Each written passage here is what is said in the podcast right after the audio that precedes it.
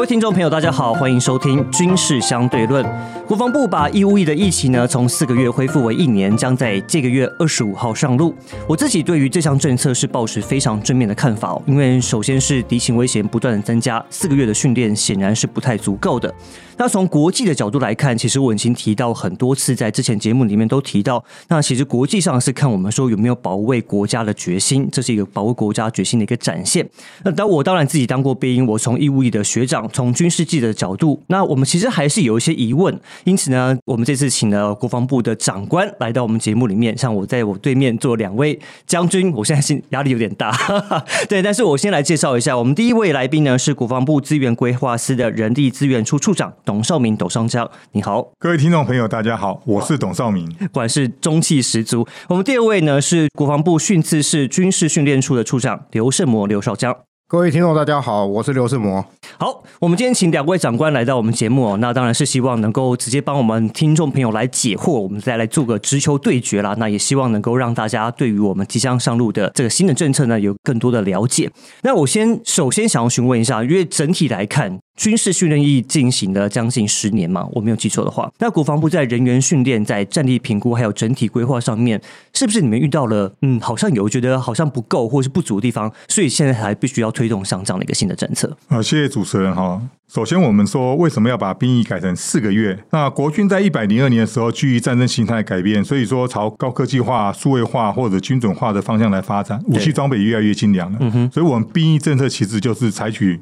那个募兵制，以长役期的兵役来为主，嗯那来维持高强度的战力，同时也征集了四个月的军事训练役，以这种方式来那个搭配成一我们的兵力的结构。那所以说，兵役就是以募兵为主啊，征兵为辅。嗯哼，那我们为什么要？把四个月改成一年，那事实上我们这经过呃两年多来的讨论，那首先我分两个部分来做说明。第一个就是说四个月哦，大家对他的战力可能都有些疑虑。从自愿役跟四个月征募并行的制度来看，从实施以来到我们透过妨碍作战的兵推、电脑兵棋的模拟，还有汉光演习验证，发现四个月他们的一期比较短。能够实施的东西只有初级专长的训练，还有到部队观摩他的战役训任务，而且他没有接受所谓的驻地、基地啊或者联合演训完整的训练，很明显的可以看得出来是说他们的训练时间和训练强度是不够的，太短啊，所以说我们就认为说他没有达到防卫作战哦所需要的基本战绩和战力。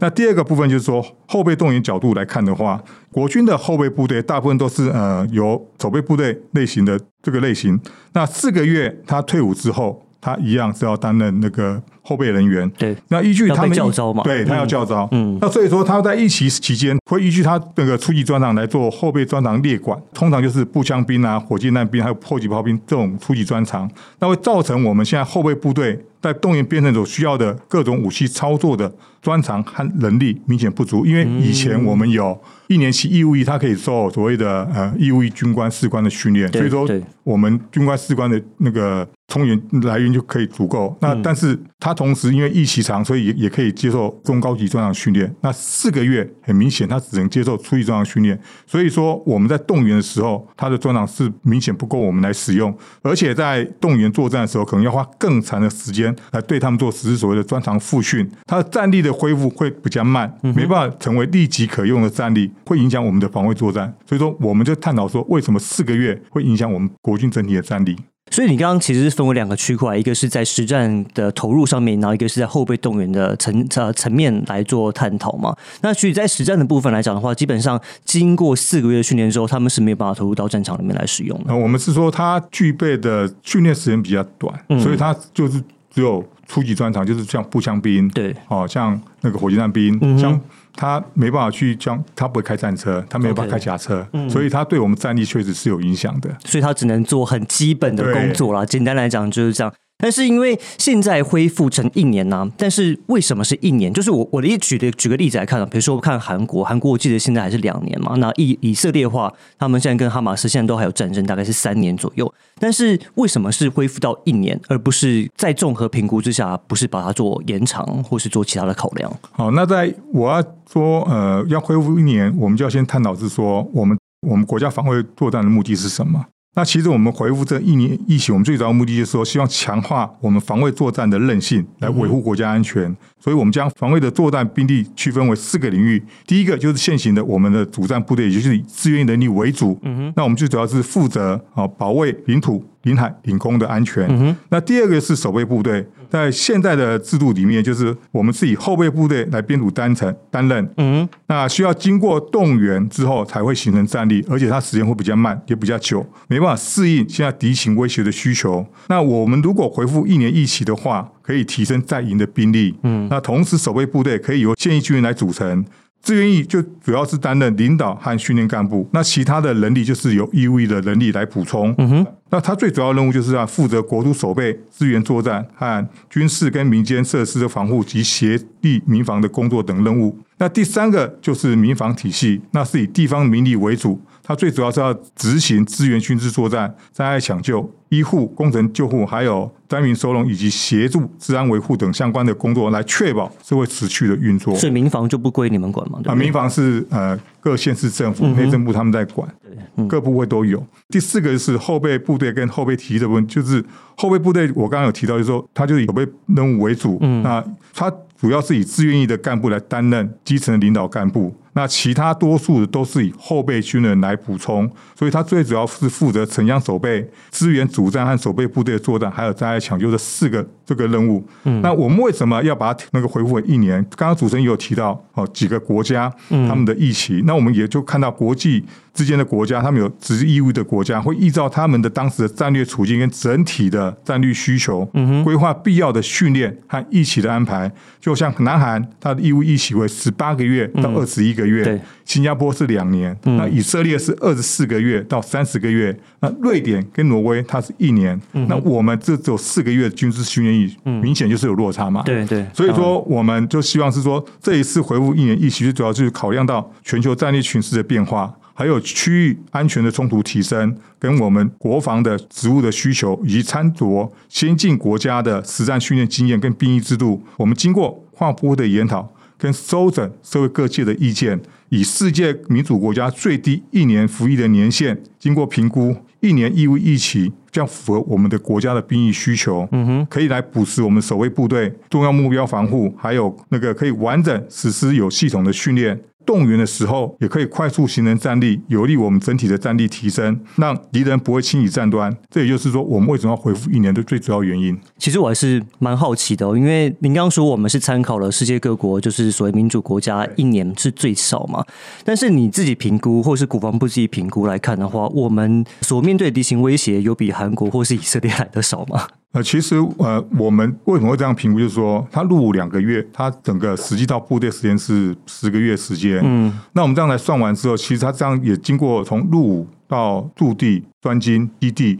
或联合演训，他这样有系统可以完整做一年的训练。那他做了这训练之后，他就达到一个基本战力。嗯哼，达到基本战力之后，事实上不是一期长短的问题，而是是他隔一年他做的训练还同样的训练。嗯，那事实上一年就是一个最基本的训练，可以做一个完整有系统的训练，所以说会比四个月的时间来的更好。嗯，所以我们认为是说一年足以做到这样的地步，所以我们战力一样可以去维持，可以这样去做。所以说这个疫情，我们认为是。这样来做可以符合我们目前的需求。OK，接下来我想要跟刘处长来做请教，因为其实啊，讲到训练嘛，我们听到很多一男的声音，他们其实是愿意呃说四个月恢复到一年，他们是愿意来入伍的，但是他们希望能够学到真正的所谓的战斗上的技巧。那根据国防部的规划，在未来就是我们接下来即将要入伍的这批一男，他会受到哪一些的训练？好，有关于这一点，我来做个说明一下。义务役的一男，他在一年的役期之内，就诚如刚才董处长讲的，他会接受。陆训练，对，驻地训练，陆训是两个月吗？陆训练是八周，啊，八周是，嗯，还有驻地训练、专精训练、基地训练以及联合演训，这是一个完整有系统的训练，然后让我们让他成为一个合格的战斗兵。那刚才主持人提到了，我们不管是机步旅、步兵旅或是联兵旅，只要他是步枪兵，他受的训练都是一样的。他在入伍训练的时候，他要学习到战伤救护。基本体能，那基本体能包含他三千公尺啊，伏地挺身啊。那以前的仰卧起坐，我们现在改成平板撑体啦。单杠的引体向上，五百障碍，还有手榴弹的基本投掷跟野战投掷。嗯，另外也有各种姿势的射击，包含了有鉴定射击、快速反应射击、夜间射击。还有手榴弹的实弹投掷，都今年都有加进去。嗯，那最后在期末建设的时候，他会实施三天两夜的战术行军、野外宿营，最后带一个震撼教育，让我们使他就是入伍在结训之后，他能够具备基本战斗的技能。你刚刚提到这些是在针对入伍的部分，入伍训练八周就刚才我讲的，这是训练的课程，这入伍训练了八周就要完成这些的科目。哦，然后他入伍结训之后，他会下部队。嗯，那下部队在驻地训练的。时候，他的就是依照他的编制武器，还有他的职务专长，嗯，来实施训练。那这重点是在编制武器的一个设计，还有新式武器的一个装备的操作。体能战绩都一定跑不掉，还是有。刚才董处长讲的民防任务、灾害防救的科目，都会持恒在驻地训练的时候来实施。嗯哼。然后驻地结束之后，他会进基地。那在基地训练的阶段，则是运用各兵科他的测考中心，嗯，会以实战测考的方式，一样会实施野外行军的宿营。连跟营的战斗教练，还有各式武器火炮的射击训练，而且我们会运用模拟器来实施攻防演练，让这个部队具备有执行战备的能力，具有一种实战化的感觉。对，就是实战化。我们现在部队的训练就是一切以实战化来要求。嗯哼。那到最后，他的期末建设也会结合作战区域的责任递进，会完成防卫作战计划的演练，而且自愿意啊跟着义务役这一年。他会配合汉光演习或者是民安演习，都会持续参与，让官兵能够了解他的作战任务，也熟悉他的战场环境。嗯，这是整个呃义务役在一年之后他受到训练，都是我们来规划。其实我蛮好奇的，如果他们在检测没有过的话，会怎么样？您讲的就是我们是今年度有一个新的做法，就是义务役的役男他在接受入伍训练，最后的期末检测的时候没有过关怎么办？嗯，我们会针对核心训项，也就是兵器教练的实战射击、鉴定射击，还有他的战斗教练，这两个是我们的核心训练。如果没有过关的话，在检测的次一周。会实施辅导、辅训跟补测。嗯，如果再没有过关的话，我们就没有办法发给他结训证书、合格证书。他就义务役，他下部队，他就没办法支领他的专业加级，是一万零一百九十元。哦，他不合格，他就没办法支领他的加级。但是他还是要下部队。到退伍之前，他这笔钱他都拿不到。对，可是他下部队之后，由他的单位的主官来管制，他还是要这都要做合格签证，所以要专场验收。什么时候过关了，他就具备支领这个钱的资格哦。如果没有过关的话，他就领不到钱。那如果遇到那种富家子弟说老子就是今天还是一样要接受相关的训练，没有过关只领不到钱。但是我们的训练刚才讲的驻地训练、基地训练，他还是要进联合演训，都还是要参加。只是他领不到那个专业家具，达不到那个标准，就领不到那笔钱。这这以上做个说明。对，这个跟过去不太一样，因为过去很多，其实因为我之前在新训里带带兵，有些人就是摆明就是我今天就是没过嘛，没过你拿我怎么样嘛？对，但我觉得这是一个比较新的一个做法，会督促他们有一个想要去学或想要去过的这个意图心。但是因为我们现在看到的是，就是现在军事作战，看到像我去了乌克兰，那我现在我我也去了以阿的冲突的这个部分。那你看到现在战争走的是科技化，讲的是智慧化。那这些役男他们有没有机会去操作无人机？因为无人机的操作现在真的会非常广泛在使用啊。比如说我们看到乌克兰在壕沟战里面，还是要躲无人机的攻击。对，那我们现在这些意男，他们要接在接下来呃受训的过程当中，有没有机会去了解说我们怎么去面对无人机或操作无人机的机会？好，有关这个问题，我再来做个说明啊。国军它是依照作战的需求来完成各类型无人机的一个采购规划。而且他是按照一男的编制职务的专长来私训，并不是所有人他都会操作无人机，但是有机会，有机会。他如果是编制这个专长，他就有机会去受训。哦，那义务役的役男，他在入伍服役前的一个月。我们部队就会先去掌握他的基本资料，会针对他的民间所学，而且他获取的专长的证照来实施一个调查，并且纳入我们部队遴选。那但是他遴选完了之后，要完成他的专长训练合格之后，他的分发部队去运用，来提升民专军用的效益。在此，我还在特地强调，我们所有的人他操作什么武器、什么装备，他都依据他的职务专长。嗯。我不是这个职务专长，我就不可能操作这个武器，包含那些新式武器，常常在讲的红准火箭弹啊，六六火箭弹，还有无人机啊，还有那个新式武器，大家都提的标枪啊刺对标枪啊这都是按照他的职务专长，他是编到这个职务专长，他才去受这个训，这是第一点要做的说明的。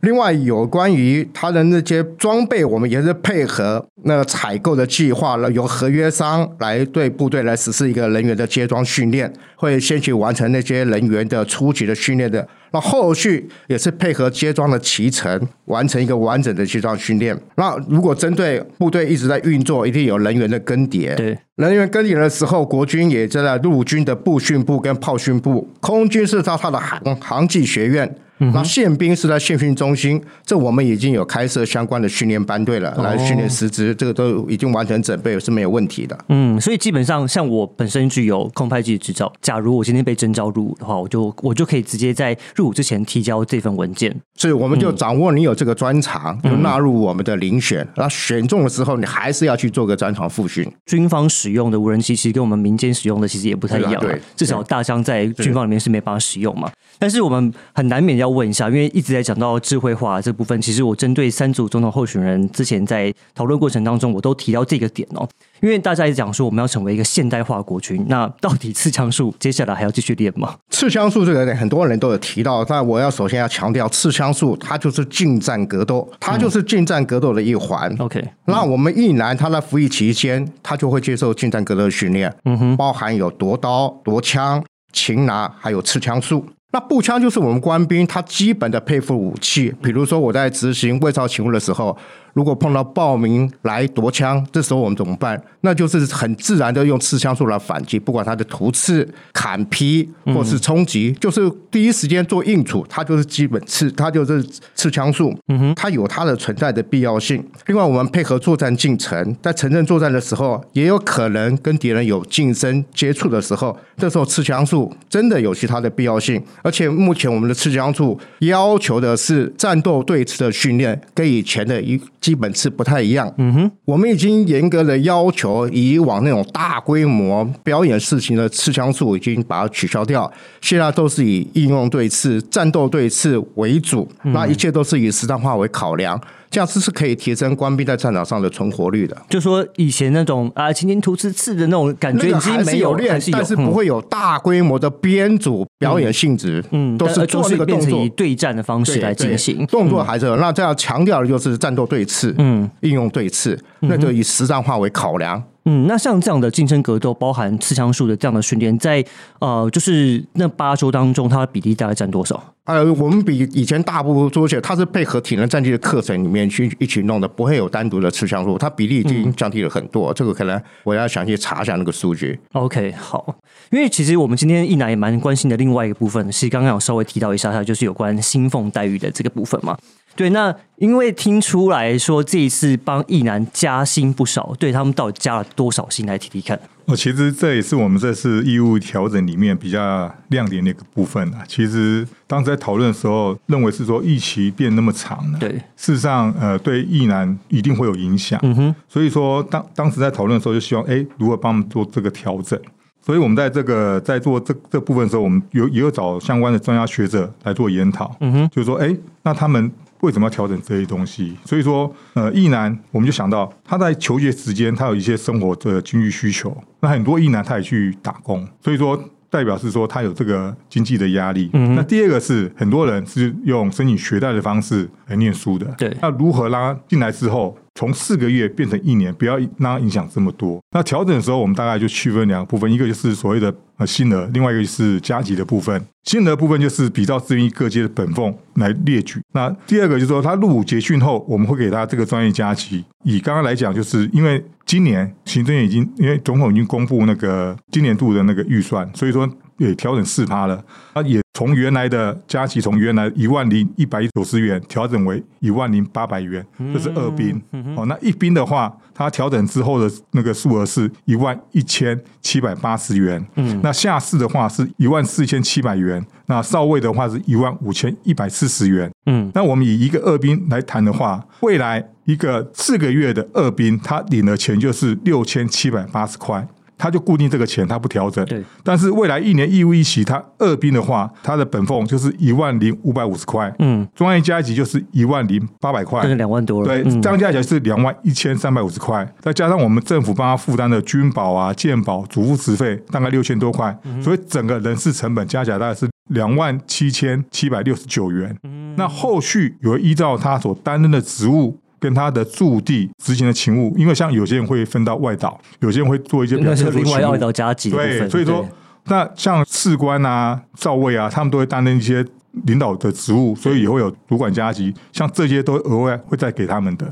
呃，我跳题一下，所以未来就是这些一年期的这些义务役男，他们也可以升晋升为士官或军官。可以，因为像呃今年进来的义务役士官，我们部队就会择优去送训，嗯那他呃依据他这样择优送训，那那个进任下士。那未来就是说，因为现在我们第一年进来都是呃没有升学的那个役男，那有升学的役男要到一百一十六年大学毕业，那个时候我们会做所谓的义务役军士官的考选，就跟之前的对，会回到之前的那个模式，就是我刚刚讲的嘛，我们后备动员群众有需求，所以说会依据这个条件来做军士官考选，那会有我们就会有少尉的军官，嗯。还有下士的班长。就会让他们能够有升官的这个机会了。OK，其实我真的觉得现在的年轻人很幸福了。这个你刚刚提到嘛，像是我也记得我以前在带兵的时候，那时候二兵好像也才六七千块，没有错。你看现在的义务役的二兵的薪水，等于是他们的三倍，将近于三倍以上嘛。对，所以我觉得这件是一件好事，当然也可以鼓励让大家或更愿意留在军中，或者是在这边服役。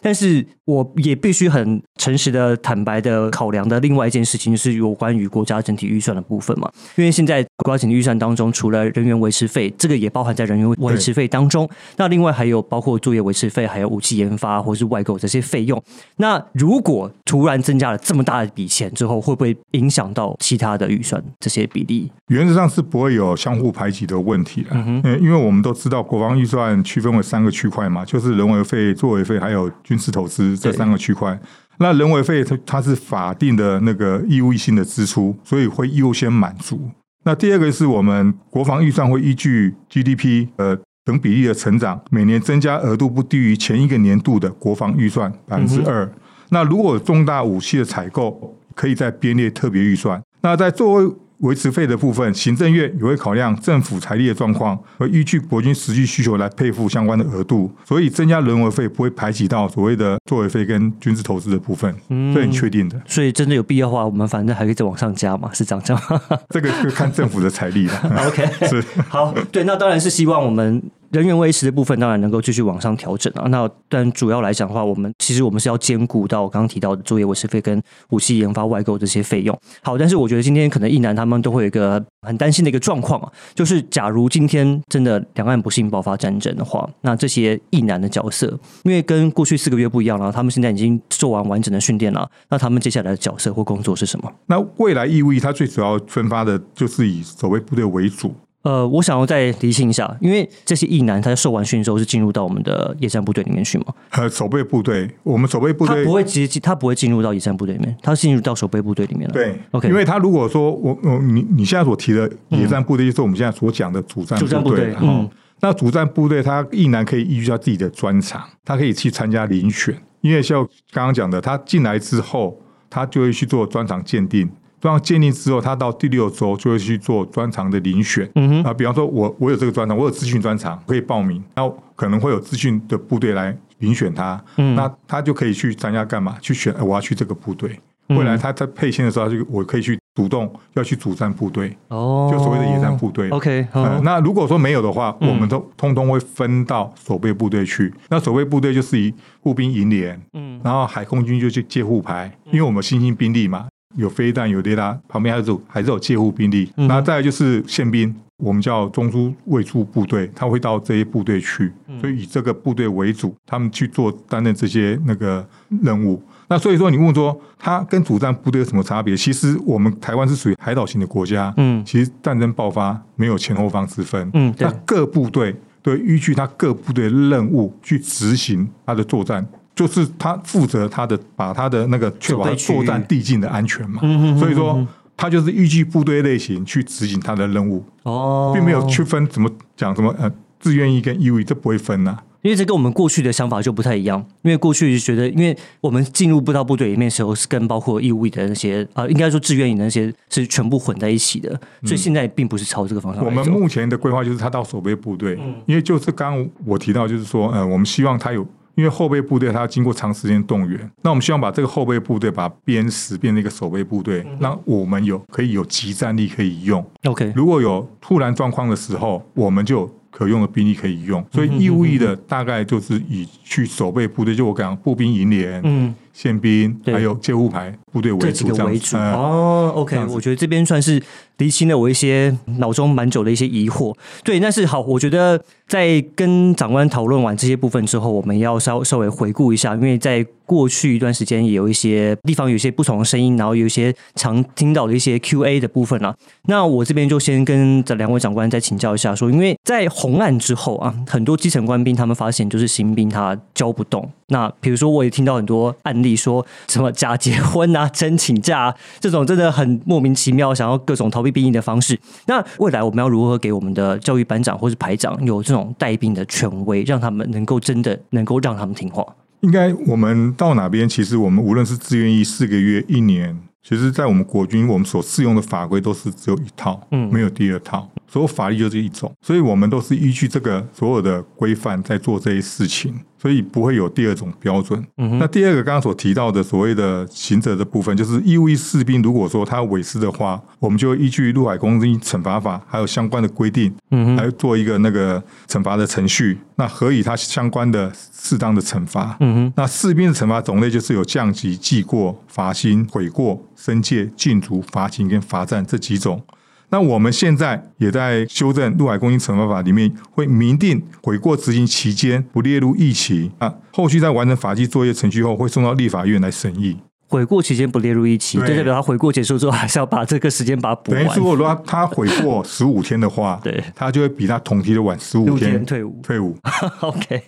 对，因为其实我觉得这蛮重要的，就是很多听到有一些基层带兵的，就是这些朋友他们在讲说，就是感觉有点绑手绑脚，因为是你知道很多人怕申诉嘛，怕各种东西，然后他们觉得在带兵上面就会有一些麻烦，所以基本上未来你还是会赋予这些最基层的官兵，应该说这些啊、这些训练的人员，然后他们依法来执行的这个权利。对啊，原本就是有赋予他这些权利，他去做，嗯，这个是没问题的。OK，嗯好。那如果今天一男他们想要自己来添购一些个人装备，像我们其实我们之前也看到有一些人他有一些这样的想法嘛，就说那如果我觉得，哎，我今天其实很爱热爱国军，但是我想要买一些我自己的装备，比如说防弹衣这些的，国防部会不会允许？呃，其实我们国军装备都有它的一致性，嗯，所以说这样子可以让后勤补保可以方便去帮他们做这些事情，所以在未来也没有要开放官兵可以自购。另外，我们国军各项装备都会依照它的作战特性来检讨配发官兵来使用，所以它不需要去自己筹购的部分。嗯哼，那我另外也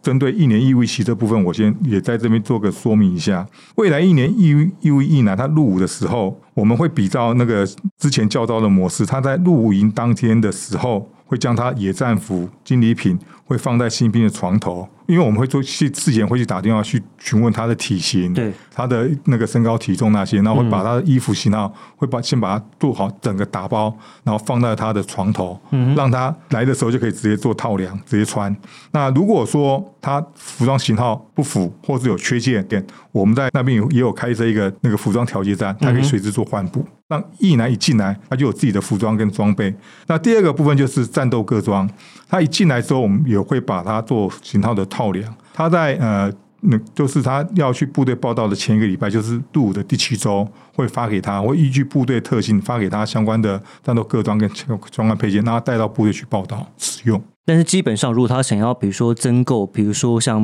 比如说滑轨上的一些东西，基本上国防部是不会同意的。对，因为我们是希望是说所有东东西都是一致性，就像我们在入伍训练的时候，我们